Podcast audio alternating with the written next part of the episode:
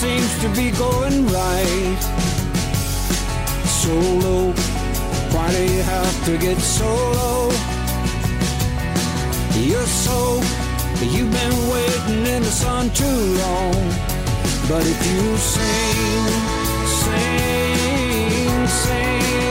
¿Qué tal amigos? Las 10 de la mañana, las 9 en Canarias. Aquí estamos, los domingueros habituales, hablando del mundo del coche, del motor. Sí, del coche nuestro de cada día, ese que nos sirve más como herramienta, pero que sirve también para otras muchas cosas, para disfrutarlo y también para viajar y las vacaciones y nuestra vida y nuestro trabajo. A veces está muy ligado al uso del vehículo. Así que de eso vamos a hablar en los próximos minutos de radio y lo hacemos como siempre con Francis Fernández. Hola Francis, muy buenas. Hola, ¿qué tal? Buenos días, ¿Qué tal? Pablo. ¿Cómo, estás? andamos? ¿Cómo ha ido la semana? Bien, muy tranquila. Muy tranquila, con, con frío, ahora con este anticiclón que tenemos, pues bueno, buenas temperaturas y después de las, de las eh, lluvias y las inundaciones que nos han afectado, que han, que han afectado a, a buena parte de España y que han creado problemas, muchos problemas en carreteras y, y- y accidentes y bueno. Pero vamos, bueno, yo creo que ahora está todo mucho más tranquilo y podemos reponernos de lo uno y pensar en, en preparar nuestro coche, porque bueno, los, aquellos que hayan llegado ya tarde, preparar nuestro coche y adaptar nuestro coche a las necesidades de los fríos, que bueno, el invierno todavía no ha llegado, estamos ya a punto de entrar en el invierno, pero el frío parece que sí ha llegado con, con tiempo, con lo cual, bueno, los coches necesitan también nuestros cuidados cuando llega las temperaturas bajas, ¿no? Sí, mira, eh, y este anticiclón también provoca, por ejemplo, que el otro día hubo episodios de contaminación en la capital. Ya sé que Eso es, hablo de Madrid y, y no Eso es. deberíamos hablar solo de Madrid porque a veces bla bla bla bla, eh, centralizamos todo Sí, en sí, lo que sí. pasa en Madrid, pero eh, me llamó la atención una diferencia y es lo que quiero destacar, que mm, eh, se prohibió, bueno, se prohibió, no sé si es una prohibición o una recomendación, o, pero velocidad máxima eh, dentro del anillo de la M40 y por supuesto en M30 de 70 kilómetros por hora. Sí, sí. Y eh, Eh, en comparación con otras veces, la gente lo cumplía. Lo cumplía bastante más. Parecía que íbamos a, a cámara lenta por la M30 todos los coches. Y yo recuerdo Sí. de, de otras veces, otros años, eh, en estos episodios de contaminación, como la gente se olvidaba o se olvidaba, entre comillas, si iba a su velocidad normal, a los 90 o incluso más.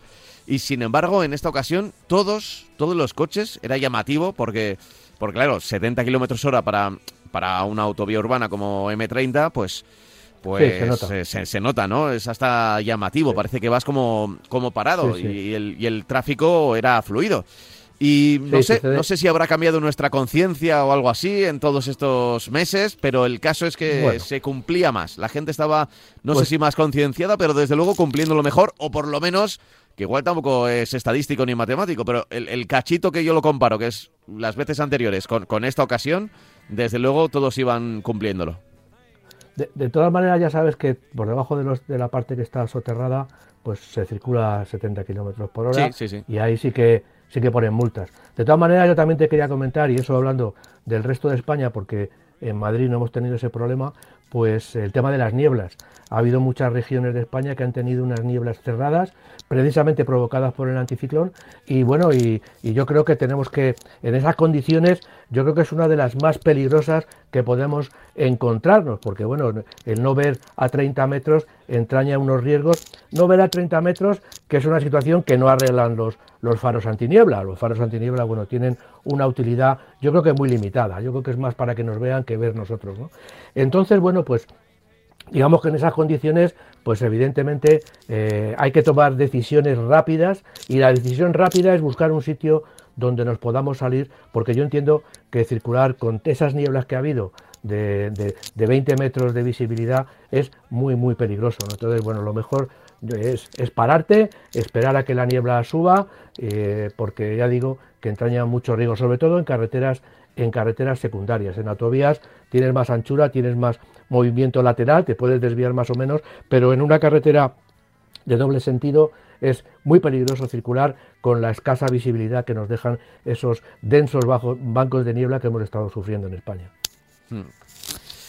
En fin, eh, eh, precaución. ¿eh? que, sí que, fíjate, el otro día estábamos hablando de las lluvias o incluso de las posibles nieves, pues eh, ahora tenemos que hablar de las nieblas. Lo hemos comprobado en varios partidos de fútbol también esta semana, que la niebla ha sido protagonista, así que siempre precaución, recordamos, luces antiniebla son obligatorias en los coches, así que hay que saber utilizarlas y saber quitarlas cuando eh, ya pasa el episodio de niebla, porque son bastante molestas si las llevas cuando no corresponde, para los otros vehículos sobre todo.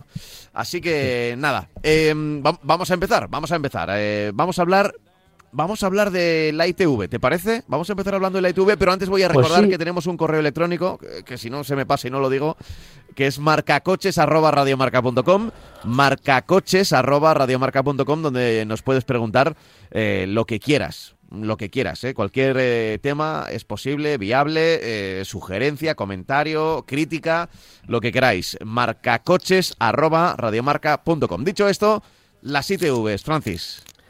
Bueno, pues van a cambiar en, los próximos meses, ¿Mm? va a cambiar las exigencias de, que vamos a tener que presentar papeles, más papeles para pasar la ITV, en concreto eh, nos pedían la ficha técnica y, el, cartón del vehículo donde viene el dueño y tal. Bueno, pues nos van a pedir un documento nacional de identidad del dueño del vehículo o en su caso una fotocopia del DNI. Eh, es decir, va a poder llevar el ITV, no va, a no, va a ser presencial, no es obligatorio que sea presencial, que el dueño del vehículo pase la ITV, pero sí deberá, eh, la persona que vaya deberá llevar una fotocopia del DNI del dueño un poco para demostrar que ese coche, bueno, pues, pues es de esa persona, ¿no?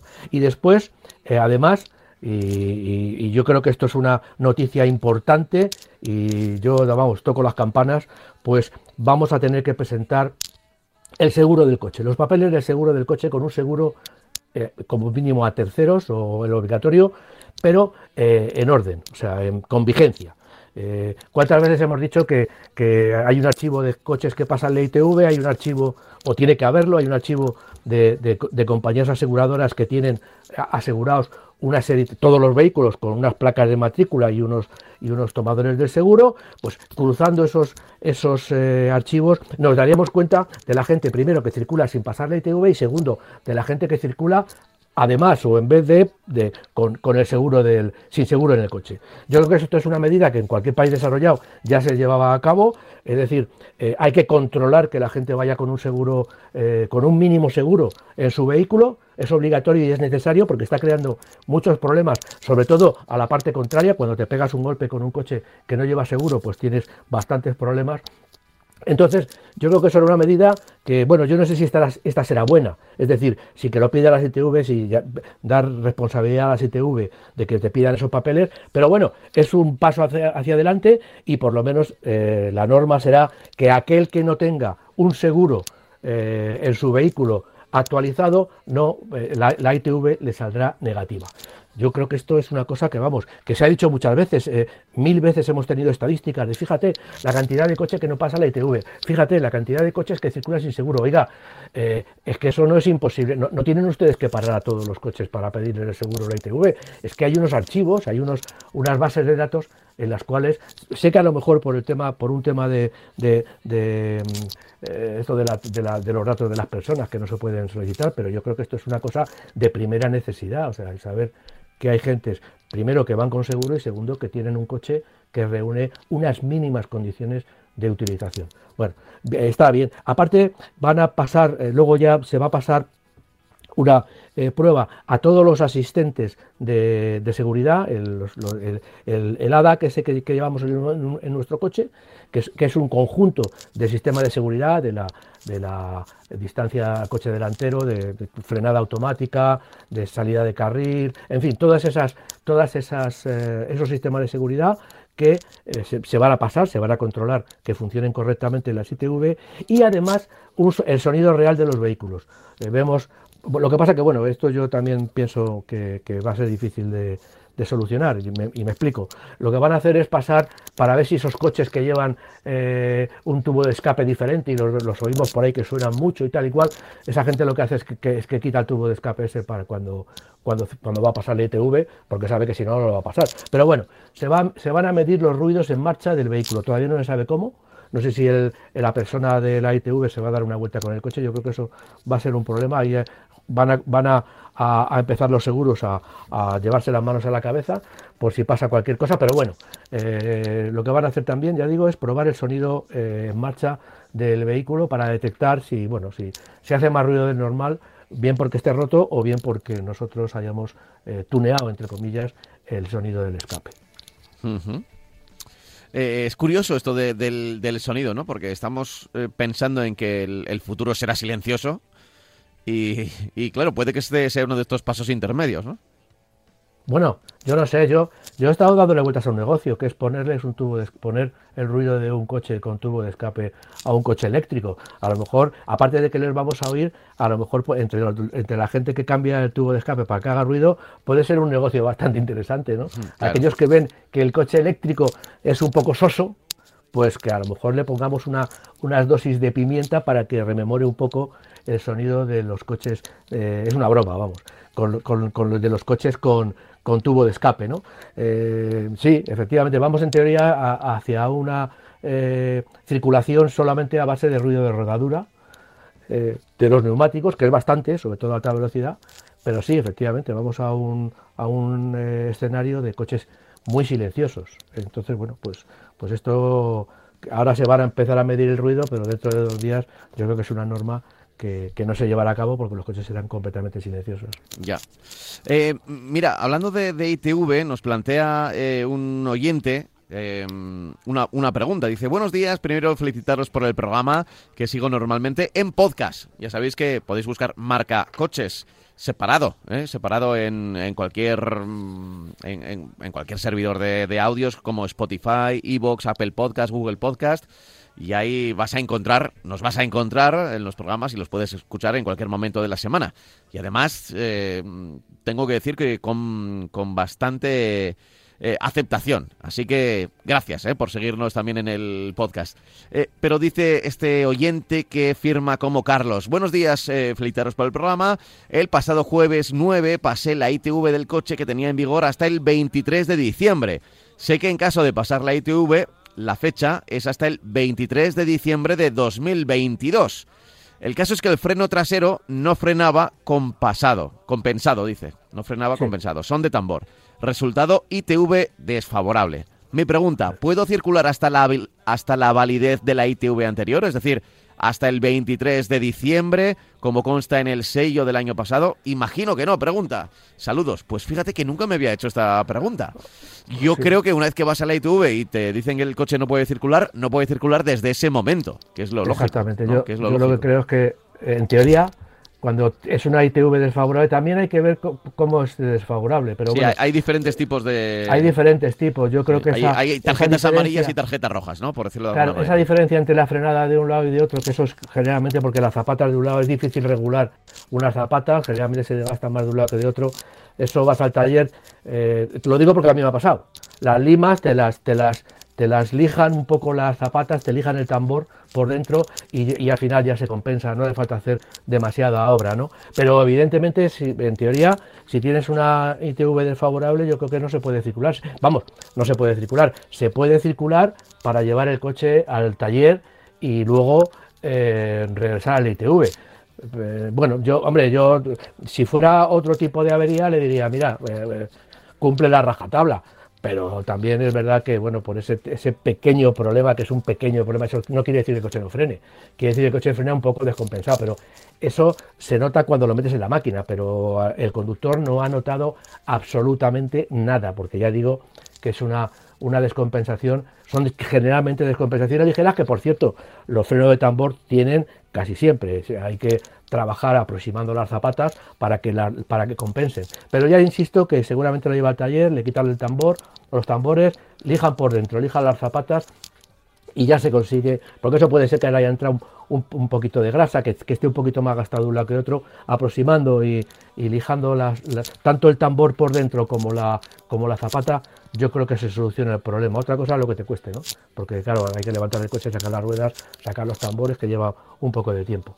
Entonces, bueno, pues resumiendo, en teoría oficialmente le digo que seguramente no se puede circular. Lo que pasa que no es una avería que no tengamos frenos o que, o que no sé, sea una cosa súper, súper peligrosa. O sea, para mí es un detalle eh, básicamente insignificante. O sea, de, de este tipo, porque eh, la persona no lo ha notado y si lleváramos una descompensación terrible, en cuanto frenáramos el coche nos daría un, latigazo de atrás. Cosa que ya digo que con unos tambores no, no, no suele pasar. Eh, bueno, en cuanto pasas por la ITV, si te, por mucho que tuvieras el sello de aprobación de una fecha superior, porque imagínate que en este caso lo pasó el día 9 y era el 23 de diciembre, pero tú puedes ir a una ITV cuando todavía te queda igual un mes o dos meses, ¿no? Sí, sí, claro. Entonces, en el momento en el que en la ITV te, dicen que no puede circular ese coche, incluso si es de tarjeta roja, te lo pueden hasta, entre comillas, retener.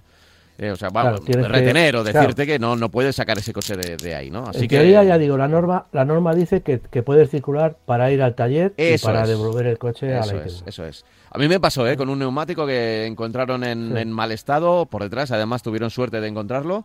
Y, y además, bueno, eh, las ITV suelen estar cerca de polígonos y suele haber eh, talleres cercanos.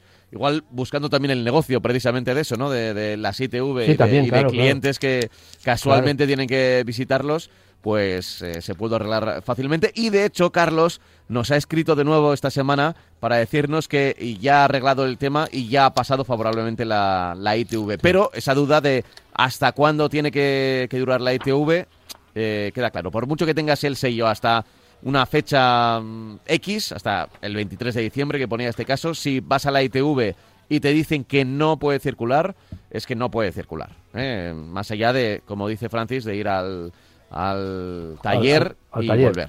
Y volver. Eso es. Eh, bueno, pues ya sabéis que tenéis este correo electrónico, que lo podéis utilizar. Eh, voy a leer otro para que la gente sepa que, que estamos leyendo los correos electrónicos de marcacoches.radiomarca.com antes de pasar al siguiente tema y dice lo siguiente. Eh, buenos días, lo primero un afectuoso saludo de un oyente de Madrid. Quería que me diesen información sobre un Ford Focus 1.0 EcoBoost 155 caballos gasolina, dice Mile Hybrid, que recientemente he adquirido en el acabado ST Line X. Decirles que me he animado a comprarlo ya que tengo un Fiesta con 300.000 kilómetros y que quería cambiar. Eh, buena decisión. Después de 300.000 kilómetros ya ese coche merece descansar y su conductor también.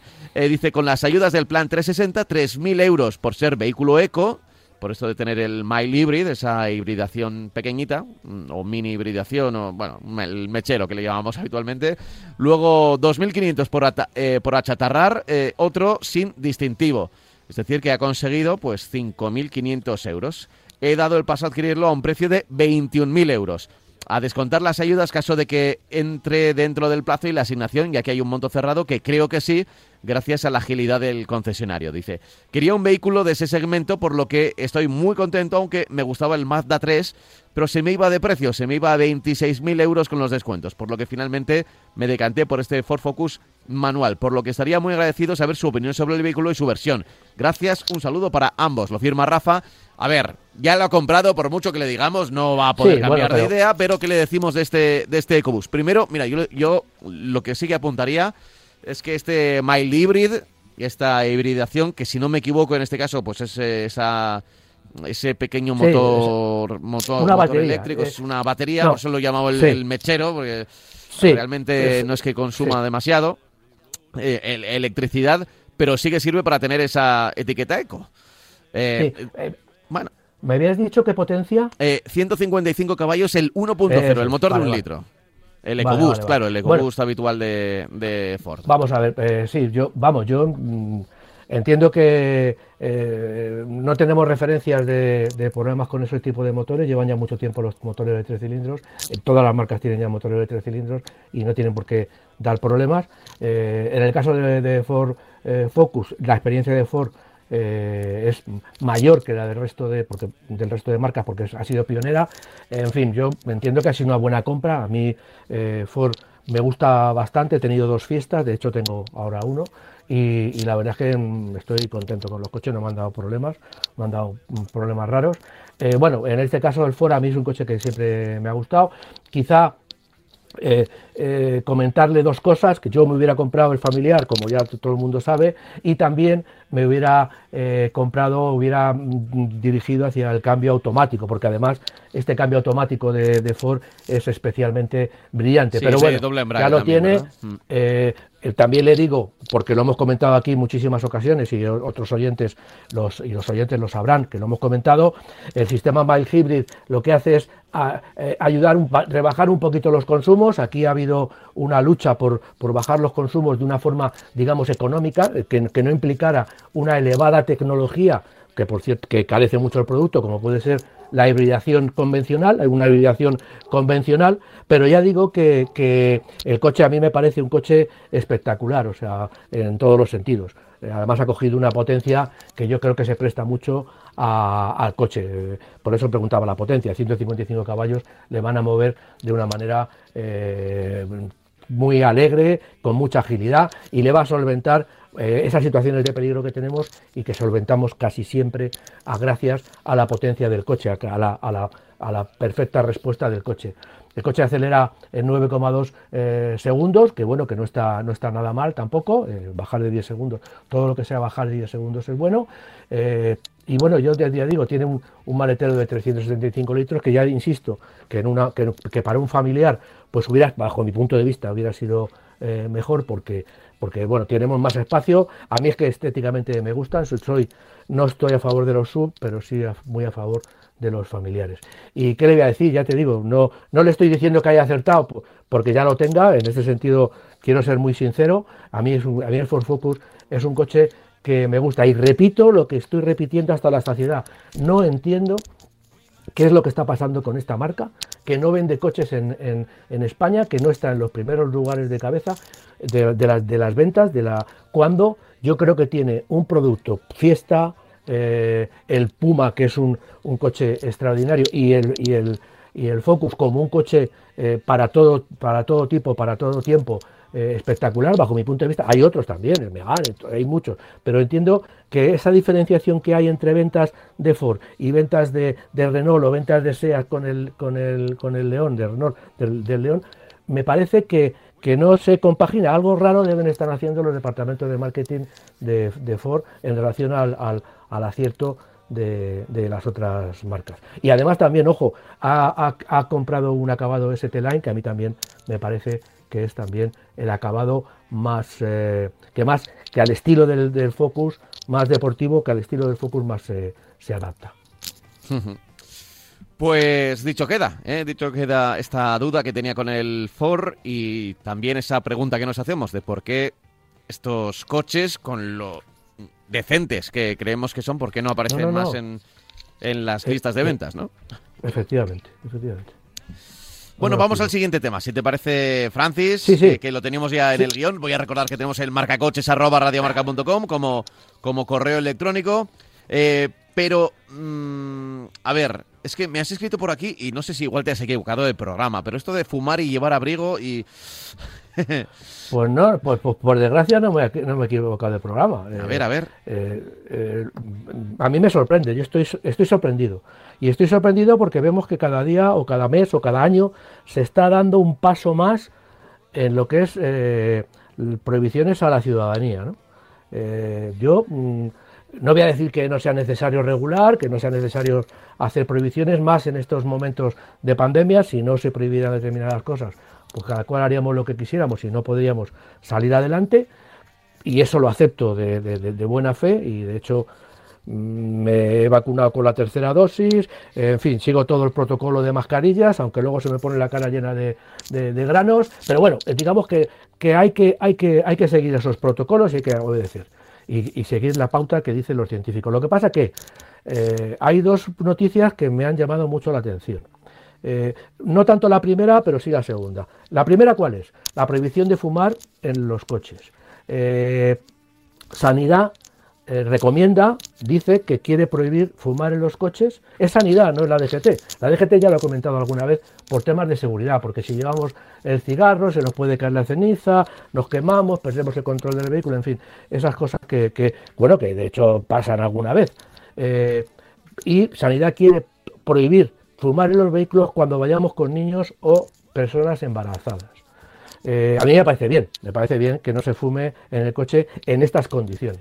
Eh, Lo que pasa es que, la DGT le quiere dar un salto y seguramente le está ya dando la vuelta a dar ese salto y va a prohibir fumar en los coches eh, sí o sí.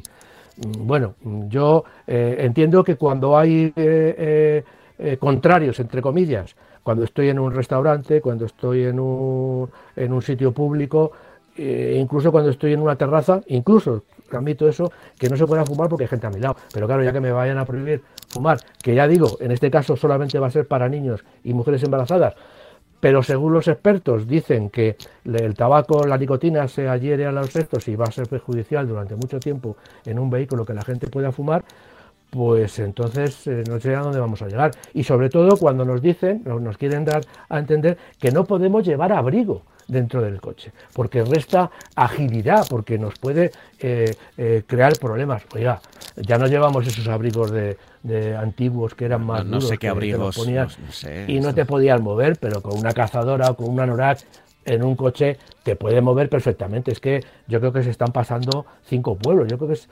eh, los organismos oficiales se animan unos a otros. Anda, si está prohibido esto, ah, pues yo voy a prohibir lo otro. Y va a llegar un momento en que no nos vamos a poder mover. Yo con lo del tabaco digo, ¿por qué no lo prohíben? O sea, eh, eh, estamos de acuerdo, yo estoy de acuerdo completamente. Yo era fumador, dejé de fumar hace un montón de años porque lo vi muy claro. ¿Por qué no lo prohíben? Si es tan malo, ¿por qué no prohíben el tabaco? O sea, yo creo que, que ya tenemos que dejarnos de esa hipocresía, ese cinismo de decir, no, es que el tabaco es muy malo, el tabaco eh, crea, causa gastos a la, administración, sí, claro, sí, pues pruébalo ustedes. ¿Qué pasa? Que por, por un lado me lo prohíben, pero por otro lado están haciendo caja, pasa un poco con la gasolina, como con la gasolina. Y se tienen que estar preparando para que eh, el cambio sea un poquito, un poquito, digamos que paulatino, es decir, vamos a ir prohibiendo, prohibiendo, prohibiendo, mientras tanto vamos metiendo, vamos intentando recuperar, por otro lado, el dinero que vamos a perder de impuestos cuando probamos el tabaco. Eh, es que es un problema grave. Pasa lo mismo que con el alcohol. El alcohol sí que es un problema gravísimo y las drogas, en las drogas están prohibidas, evidentemente, pero el alcohol es un problema gravísimo en, el tráfico, gravísimo. Y bueno, y, nadie se plantea prohibir el alcohol. Es decir, ¿qué pasa? ¿Que no tiene un efecto eh, para las terceras personas como el tabaco? Bueno, no quiero meterme en, en, otras. Lo que sí digo es, bueno, pues es que parece que a los automovilistas nos van a tener que poner un, como a los burros, eso para mirar para adelante y que nos metamos en el coche y que no podamos soltar, agarrarnos pero, pero sobre todo en, un momento en el que se está hablando que en unos años vamos a tener coche autónomo y que, y que habrá, no sé si igual las normas también deberían pensar un poco a, medio y largo plazo, ¿no? Es decir, ya pensar en, en qué va a ocurrir cuando cuando esos coches sean autónomos de verdad, que, ya sabemos y lo hemos contado aquí, que, iremos poco a poco, primero en probablemente primero en las autopistas y autovías y, el coche podrá ir más o menos solo y luego en las ciudades. Esto ya está ocurriendo quiero decir no es el no es ciencia ficción ni nada por el estilo. Las las marcas están eh, pensando que eso va a ocurrir y lo están llevando a cabo. Que vaya a pasar 20 años o 10 yo creo que van a ser más 10 que 20 pero eh, porque en los últimos cinco años hemos avanzado de una manera que igual no, nos podíamos ni imaginar. Yo creo que a 10 años vista es muy difícil hacer una previsión de, cómo podemos estar, pero eh, me, parece un poco ilógico pensar que ahora lo del, lo del abrigo, a ver, no sé si habrá no sé, personas mayores que tengan abrigos, eh, no, lo sé, pero me parece, me parece tan casuística, es decir, tan excepcional un caso así, que puedes decir, oye, el, el conductor tiene que, tiene que tener movilidad en todo momento en su puesto de conducción. Y, eso ya te dice, oye, pues si tiene que tener movilidad, pues no, no solo abrigo, sino una camisa de fuerza o porque es que, cualquier, cualquier o, el, o, el, brazo en cabestrillo, que hemos visto eh, mucha gente lesionada. Oye, pues, eh, o sea, que, que, sea una norma, pero que no vaya al caso tan concreto de llevar a un abrigo, un abrigo porque me ¿Sabes lo que pasa? No sé cuántos casos habrán visto. Sí, sí, dime. Pablo, ¿sabes también lo que entiendo que pasa con esto? Que dejamos a la, a la, al, al criterio del señor que te pone la multa el decir que llevas un abrigo que no te permite conducir, sí o, no. Es decir, estamos como siempre en manos del señor que nos denuncia, que nos denuncia porque llevamos un abrigo, oiga, pero si es una cazadora que no me impide, es un chubasquero que no me impide conducir, ¡ah! Es un abrigo y usted no puede conducir con un abrigo porque le resta agilidad. Y aunque tú le demuestres por activa y por pasiva que no, el tío te va a poner la receta y luego vete a reclamar al maestro Almero. Lo estamos viendo ahora mismo con, otros temas más importantes. Yo lo que, lo, que, lo que comento, lo que digo, es, oiga, eh, eh, llevar abrigo, ¿qué es eso de llevar abrigo? Es una cosa, ¿cómo lo van a definir? Que no te permita el qué, eh, coger el volante, cambiar, es que me parece una cosa tan absurda, tan absurda, tan absurda. Yo evidentemente cuando voy de viaje, pues me quito el abrigo. Pero cuando voy a hacer una cosita aquí al lado, pues no me quito el abrigo. Voy con el abrigo puesto. O un abrigo, ojo, que ya digo que no son esos abrigos antiguos que te llegaban hasta la rodilla, que te los ponías y ibas ahí eh, encorsetado, que no te podías mover, ¿no? Ahora mismo cualquier prenda que llevemos del abrigo son prendas amplias porque son más cómodas, en una palabra. Y son además, eh, muchas prendas son prendas técnicas que lo que hacen es con muy poco eh, con muy poco abrigo, por decirlo de alguna manera, con, con una prenda muy ligera, que se vea aparentemente muy ligera, nos proporciona un rendimiento térmico muy elevado. Bueno, pues lo que digo es esto, que no sé qué se les va a ocurrir después, pero parece que es que contra el vicio de prohibir, pues no sé qué virtud está, pero vamos, yo, yo estoy un poco asustado de lo que está pasando en estos momentos en, todos los lados. Tampoco vamos a hablar de, nuestro país, pero bueno, esto del abrigo a mí me parece, uh, lo de prohibir fumar cuando llevamos, pues sí, me parece bien. No me parece bien de que una persona en su coche particular no se pueda encender un cigarro y fumar, porque, porque eh, lo mismo que, pulsa la radio, pues está fumando, yo entiendo que, eso, siempre y cuando, ya digo, que no vaya con un, un, menor, porque la ley trata de proteger a los menores y a las mujeres embarazadas. Pero es que por esa regla de tres, dentro de nada, nos van a poner una televisión en casa para que si tenemos un niño o tenemos una mujer embarazada, pues no podamos tampoco fumar en casa. Yo creo que las cosas se están... Eh, prohíban ustedes el tabaco. Si es que al final es, tan fácil como eso. Prohíban el tabaco y ya está. Sí. Pues sí, en fin, eh, eh, la verdad es que se hace, se hace difícil de, entender como, como el tema que ha salido esta semana de nuevo el tema de las de las rotondas, de las glorietas, ¿no? que ha habido una especie, fíjate que no suele no suele la DGT decir demasiadas cosas al respecto, pero ha habido como una especie de de decir qué está bien, qué está mejor o, claro, unas indicaciones cuando, bueno, cuando, cuando es, verdad que conducir en una glorieta legalmente y según el código, pues a veces se hace hasta complicado. Claro, es que yo creo que ahí hay una presión muy importante de las compañías aseguradoras que están viendo que es que se están produciendo accidentes en las rotondas continuamente. O sea, hay una incidencia de accidentes en las rotondas ¿Porque las hacemos mal? Sí, pero las hacemos mal porque queremos, porque no, eh, eh, no, no eh, queremos aprender. En, concreto, cuando se, se, quiere, ¿qué dos normas, qué dos apuntes ha dado así con mucha timidez la DGT? Pues bueno, que cuando lleguemos a una rotonda hay que procurar, si se puede, entrar por el carril derecho. Es decir, si entras al carril, ya implícitamente te están diciendo, si entras por el carril derecho, te vas, mantente por el carril derecho de la rotonda. Es decir, te están dando unas indicaciones para que en teoría pues circules un poco por fuera. ¿eh? Eh, entonces, solamente en el caso de que el carril derecho esté eh, ocupado, tú podrás, podrás entrar por el carril izquierdo. Si lo hay, que hay rotondas que solo tienen un carril de entrada. Bueno, vale, perfecto. y ahora el grave problema que hay, que es ¿Cuándo nos salimos? Que es cuando se, cuando se produce el accidente. Cuando entramos, pues bueno, tenemos que al paso, alguien entra en las rotondas de una manera así muy rápido y sin ver, sin mirar. Pero bueno, el problema es cuando queremos salir de la rotonda. Bueno, pues la DGT lo que dice es, no se puede salir de una rotonda si no vamos por el carril derecho. Eso es tan fácil como de, es de lógica de, de, de primero de GB. O sea, en cuanto pensamos y nos damos cuenta, oye, esto tiene que ser así, tiene que ser así. Bueno, pues salimos por el, solamente podemos salir de la rotonda si circulamos por el carril derecho. Si circulamos por el carril izquierdo, por el interior y tenemos que salirnos en la primera salida, lo que vamos a tener que hacer es dar otra vuelta y intentar en esa vuelta que damos cambiarnos de carril. Eso es así de claro. Si hacemos eso, no va a haber el número de accidentes que hay, porque los accidentes se producen cuando, cuando la persona, el coche que va por la derecha, no se sale en la salida primera, porque no tiene obligación de salirse en la salida primera. Puede salirse en la segunda o en la tercera. Tiene libertad de ir por el carril eh, derecho, el carril exterior de la rotonda y salirse cuando quiera. El que sí tiene obligación de pasarse al carril derecho de siempre es la persona que va por el carril. Porque si te sales a la, primera salida y el señor que va por, la, por la, el carril exterior no se sale, pues tienes un accidente, que es lo que está pasando.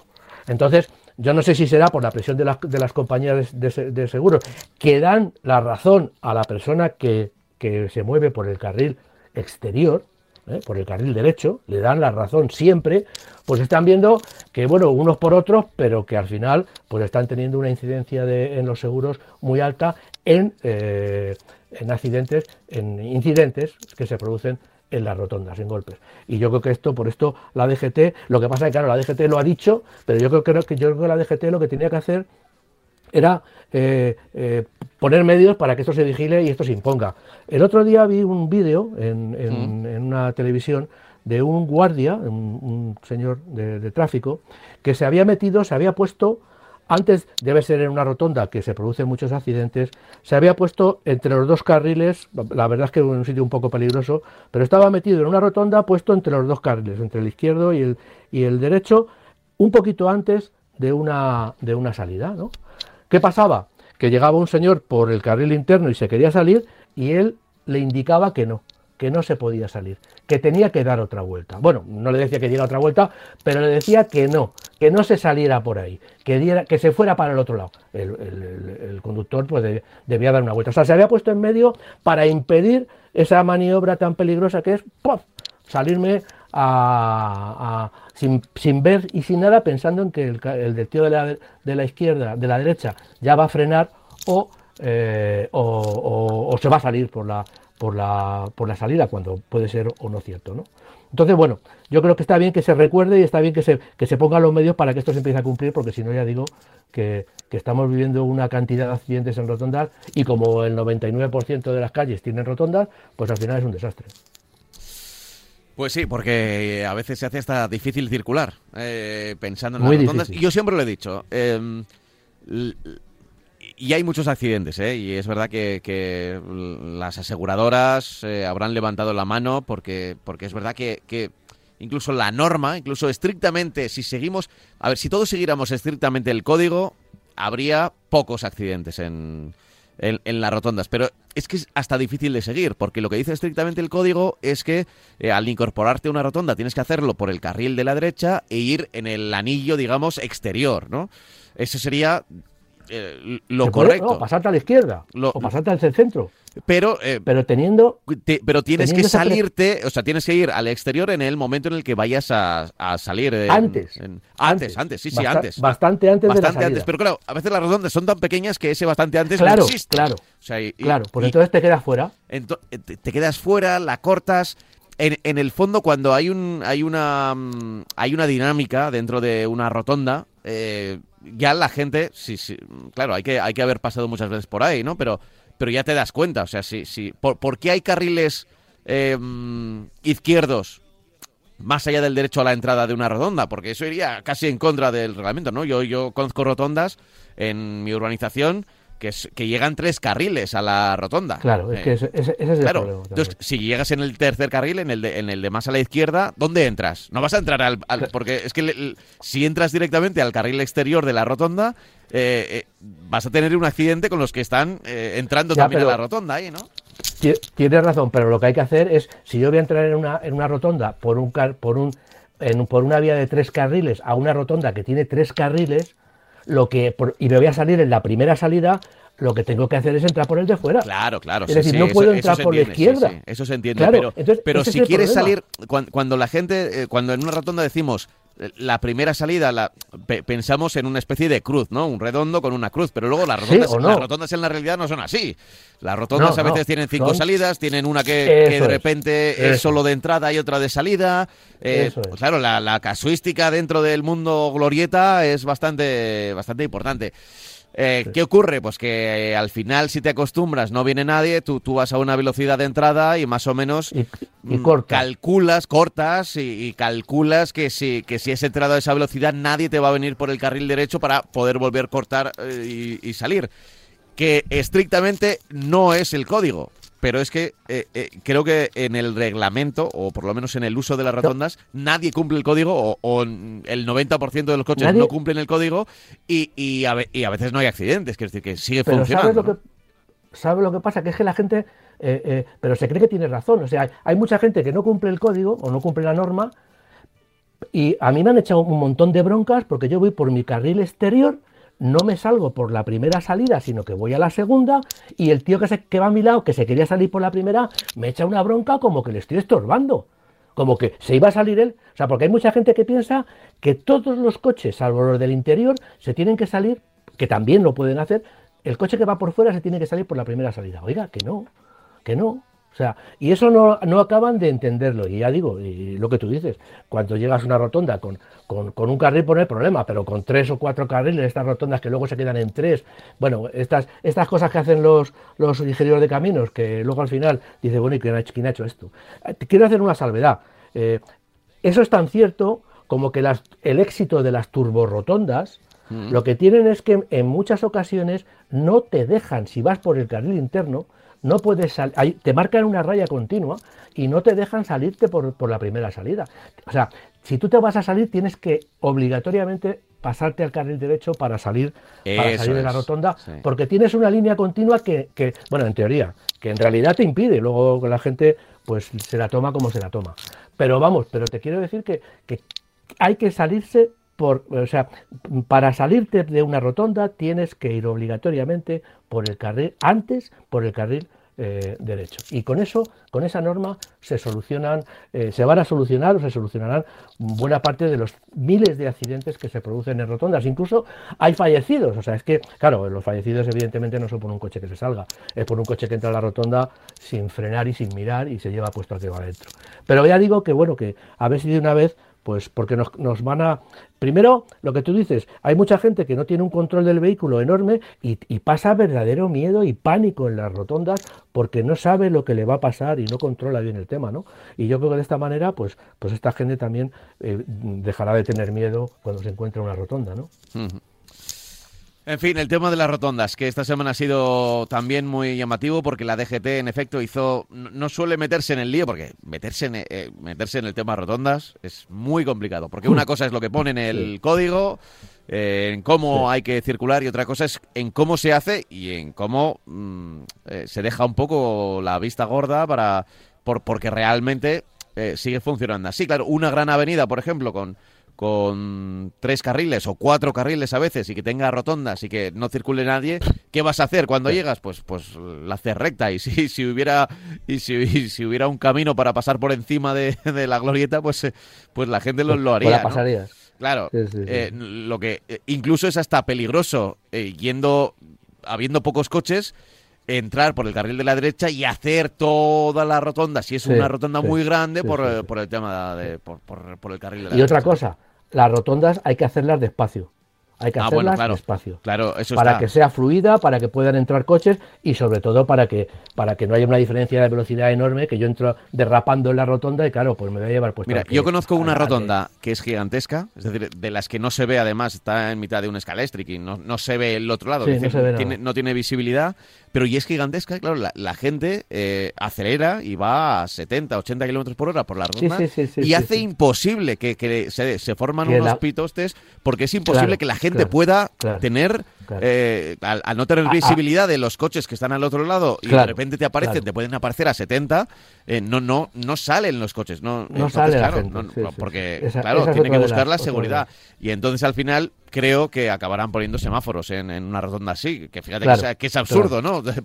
Pones sí, una pues rotonda precisamente pero... para evitar que haya semáforos y Eso al final es. vas a tener que ponerlos porque, es. porque te das cuenta que, que, la gente va a mucha velocidad. Que es imposible. A mucha velocidad, sí. En fin, eh, eh, te recuerdo que estamos ya en la recta final de este marca coches. Estamos eh, hablando con Francis Fernández del coche nuestro de cada día. mira, vamos a hacer alguna, alguna prueba, aunque teníamos alguna otra cosa. Tengo yo por aquí lo del Kia Niro o el Subaru Outback. ¿De qué, de qué quieres hablar? el, Kia Niro, que es un coche que, que se va a cambiar. Todos conocemos el Kia Niro. es un coche que, digamos que da mm, es el ejemplo de, la filosofía de, Kia y del grupo Hyundai en estos momentos en los que estamos viviendo un cambio hacia la electrificación. Eh, Kia y el grupo Hyundai está tocando todos los palitos y el Kia Niro es un ejemplo de esto. En su segunda generación eh, es el coche electrificado por antonomasia de, Kia. Llegará el año que viene, se conocen una serie de, fotografías, que es un coche bastante, bastante eh, atractivo y como siempre, como siempre, opta por las tres formas electrificadas de moverse que conocemos y que menos el, no, perdón, son cuatro, pero la, más baja no, no la utiliza, que es una versión híbrida convencional, una versión híbrida enchufable con esos 50 kilómetros o 60 o 45 kilómetros de autonomía. No, no, lo centro porque todavía no se saben mm, prácticamente nada de este nada de este, de este nuevo coche y luego va a tener evidentemente una versión eléctrica pura que está teniendo bastante éxito en términos generales no la versión eléctrica pura de este coche pero de todas maneras eh, en nuestro país tanto la híbrida como la la eléctrica enchufable son dos de las versiones más eh, demandadas. Eh, en esto ya digo que, el nuevo pues tiene una eh, generosidad en su oferta porque luego si unes acabados y pues vas a conseguir una oferta de coches electrificados bastante grande donde la gente va a poder elegir. Ya digo que a esto le unes acabados y la gente va a poder elegir el coche más indicado a todos los niveles a nivel precio que evidentemente será un precio elevado porque todavía los coches electrificados cuestan más dinero que lo que costaban un coche de gasolina o un diésel, pero bueno, poco a poco vamos recorriendo el camino, ese camino que, nos lleva a reducir el precio. Eh, cambian eh, la, estética, el estilo es más o menos eh, lo, que son los volúmenes, es un, sub bastante bajo para lo que se estila, bastante estilizado y va a seguir con ese estilo. Lo que pasa que cambia, eh, cambia el diseño del coche con un diseño de frontal, un pilar trasero muy amplio y también va a llevar, incluso en el pilar, formas y tonos de carrocería diferentes y, bueno, ya digo que, el coche va a tener un estilo mucho más moderno y también más identificable con la electrificación. Eh, en el interior también, digamos que toma también las pautas de diseño de los coches electrificados, con unos salpicaderos con, un diseño muy sencillo, en donde va a ser mucho más fácil situar las grandes pantallas a las que nos tienen acostumbrados este tipo de vehículos. Una pantalla central de, de, de mucho tamaño y luego una instrumentación también muy completa y actualmente ya completamente digitalizada, nada de aguja ni de nada que se preste para indicar velocidades o, consumos o lo que sea. Todo a base de, pantallas que nosotros vamos a poder elegir y nos va a mostrar la dinámica del vehículo, si queremos ver cómo se está desgastando la batería, si queremos ver autonomía, si queremos ver solo velocidad, incluso si queremos llevar un black panel, que muchos de ellos también eh, lo llevan. A semejanza con el, con el Sport eh, el, el Sportage, ha habido un cambio también en el manejo del cambio automático, que va, lo lleva a base, en vez de ser una palanca, pues lo que lleva a base de una rodeta, que nosotros vamos a poder, girando la rodeta, vamos a poder elegir la, reversa, el parking, el neutral o, la deck, la drive hacia, hacia adelante. Eh, todavía no se saben los niveles de potencia que va a llevar, pero también eh, eh, se sabe que este coche va a incorporar una, eh, un modo de, funcionamiento que le van a llamar Green Zone, que va a ser en unión al navegador. el navegador va a saber si estamos circulando por una zona verde, una zona de, obligatoriedad eco, de obligatoriedad, y en el caso de que tengamos un coche, el híbrido o el, o el, o el PHV, lo que va a intentar, lo que va a querer es que circulemos eh, sobre todo el PHV, que circulemos con la energía eléctrica de las baterías si la tenemos. Es decir, esas zonas en las que eh, eh, el Green Zone, que, no podíamos entrar sin, sin, movimiento eléctrico, pues el navegador lo va a saber y automáticamente, si puede, evidentemente, va a cambiar a, funcionamiento completamente eh, eléctrico. Ya digo que en este sentido el navegador tiene mucha importancia. También va a circular como coche eléctrico cuando pasemos por zonas de colegios, por zonas residenciales, cerca de hospitales, es decir, el coche va a tomar una, una, una eh, un funcionamiento mucho más respetuoso con el medio ambiente y con la gente cuando circulemos por determinadas eh, zonas. Evidentemente, lo que he dicho antes, si llevamos una, una, posibilidad de circular, en el caso de un coche eléctrico no va a figurar, no, no, existe esta posibilidad, pero en el caso de un coche eléctrico enchufable, eh, híbrido enchufable, perdón, pues lo que sí va a hacer es, nosotros reservaremos esa electricidad para tener algo de autonomía como coche eléctrico y automáticamente el coche cuando entremos en esos sitios eh, se cambiará a coche eléctrico. Ya digo que son cosas que se van a poder permitir gracias a todo el software que llevan y la, la, programación que llevan este tipo de vehículos y que bueno esperan sorpresas porque la unión entre el GPS y el coche aparte de lo que decíamos antes de la, del coche autónomo, pero la unión entre un GPS y un, y un vehículo eh, cada vez está tomando más, eh, más, más, importancia y sobre todo en las ciudades y en estas zonas, pues eh, los GPS van a hacer hincapié claro en, ese tipo de funcionamiento. En fin, a ver. Mm, mira, y soy al, perro de fondo. Sí, es, el tuyo, es el tuyo. ¿O es, el, del vecino? No, no, es el mío, es el mío. Ah, vale. Está, nervioso porque sabe que, estamos acabando ya el programa y que bueno, le, sé, le, toca paseo debe, ser, eso. ¿Eh? Ah, perdóname, Pablo, te quería comentar. El Eniro, el Eniro cuesta 35.000, ah, 32.525 euros. Y lo que y, lo, y se espera, se espera que se pueda reducir hasta los 19.800 euros con todas las ayudas. Es decir, estamos viendo, digamos, que gracias a los, a los eh, descuentos estamos viendo una bajada de precios importante, desde los 32.000 a los 19.800 hay un trecho muy largo. Ya digo, descuentos de cliente, descuentos para cliente, eh, subvenciones del Estado, en fin, yo creo que esto, pues tarde o temprano, se va a tener que solucionar, porque si no estamos un impasse de que no se venden coches eléctricos. Sí.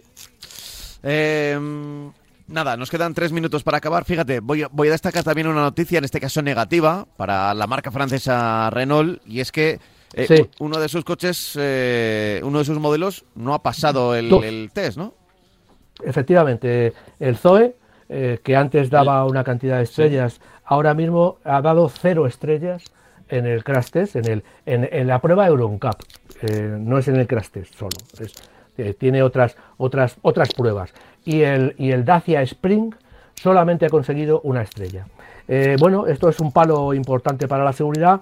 La marca, eh, la explicación que da es que, por eso he dicho antes que son otro tipo de pruebas, el número de estrellas será bien porque el coche tenga un accidente, el crash test, pero también por la posibilidad que tiene el coche de llevar elementos de seguridad embarcados. Es decir, si tenemos un coche con un equipamiento básico que, contiene muchos elementos de seguridad, van a, proporcionarle más estrellas. El problema es, según la explicación tanto de Renault para el caso de Dacia o el caso de Zoe, es que las pruebas se hacen con los coches básicos y que en este tipo de vehículos, que son coches eléctricos ciudadanos, la gente no quiere pagar por elementos de seguridad que encarecen evidentemente el vehículo. Por lo tanto, la marca ha desarrollado unas versiones básicas de los dos coches que no tienen ni el, sistema de, abandono de carril, ni el sistema de ángulo muerto, ni el sistema de frenada autónoma en el caso de que el coche de, delante frene, ni siquiera, eh, eh, digamos, que vea al peatón y pare cuando un peatón se cruza. Es decir, esas cosas para estos, para los compradores de este tipo de vehículos, que son coches ciudadanos, pues no lo consideran importante y entonces no quieren pagar por ello. Por lo tanto, la marca les ha ofrecido un tipo de coche, una, versión de vehículo, de coche, que, bueno, pues elegido por, por la, empresa que hace las pruebas, pues mm, no sé cómo habrán salido en el, en el, crash test, tanto para peatones como para el conductor y el acompañante. Lo que sí es verdad es que, según eh, no llevaban ningún sistema de seguridad que ya los llevan los coches más básicos en, en, España. Y claro, eh, oye, te quito estrella, no lleva esto, te quito una estrella. Y bueno, y esto es lo que ha pasado. Bueno, en fin, esperemos que las marcas, tanto Renault y las otras, se, se pongan las pilas porque cada vez Eurocup está siendo, es evidente, tiene que, ponerse más, duro y, y estas noticias, además, mm, seguro que no ha sido un buen fin de semana en la marca francesa. Entre Renault y Dacia les han dado ahí un varapalo, por lo menos ha salido en los medios y nosotros aquí no tapamos nada y también tenemos que contarlo, evidentemente. Claro. ¿Eh? En fin, Francis, tenemos que dejarlo ya aquí, ¿eh? Nos tenemos que ir ya. Venga. Que, llegan las 11 de la mañana. Ya hablamos. Y te está esperando el perro, ¿eh? Para sacarlo a pasear. un abrazo fuerte, Francis. Chao. A ti. Hasta la próxima. Luego, Pablo. Hasta luego. Hasta luego.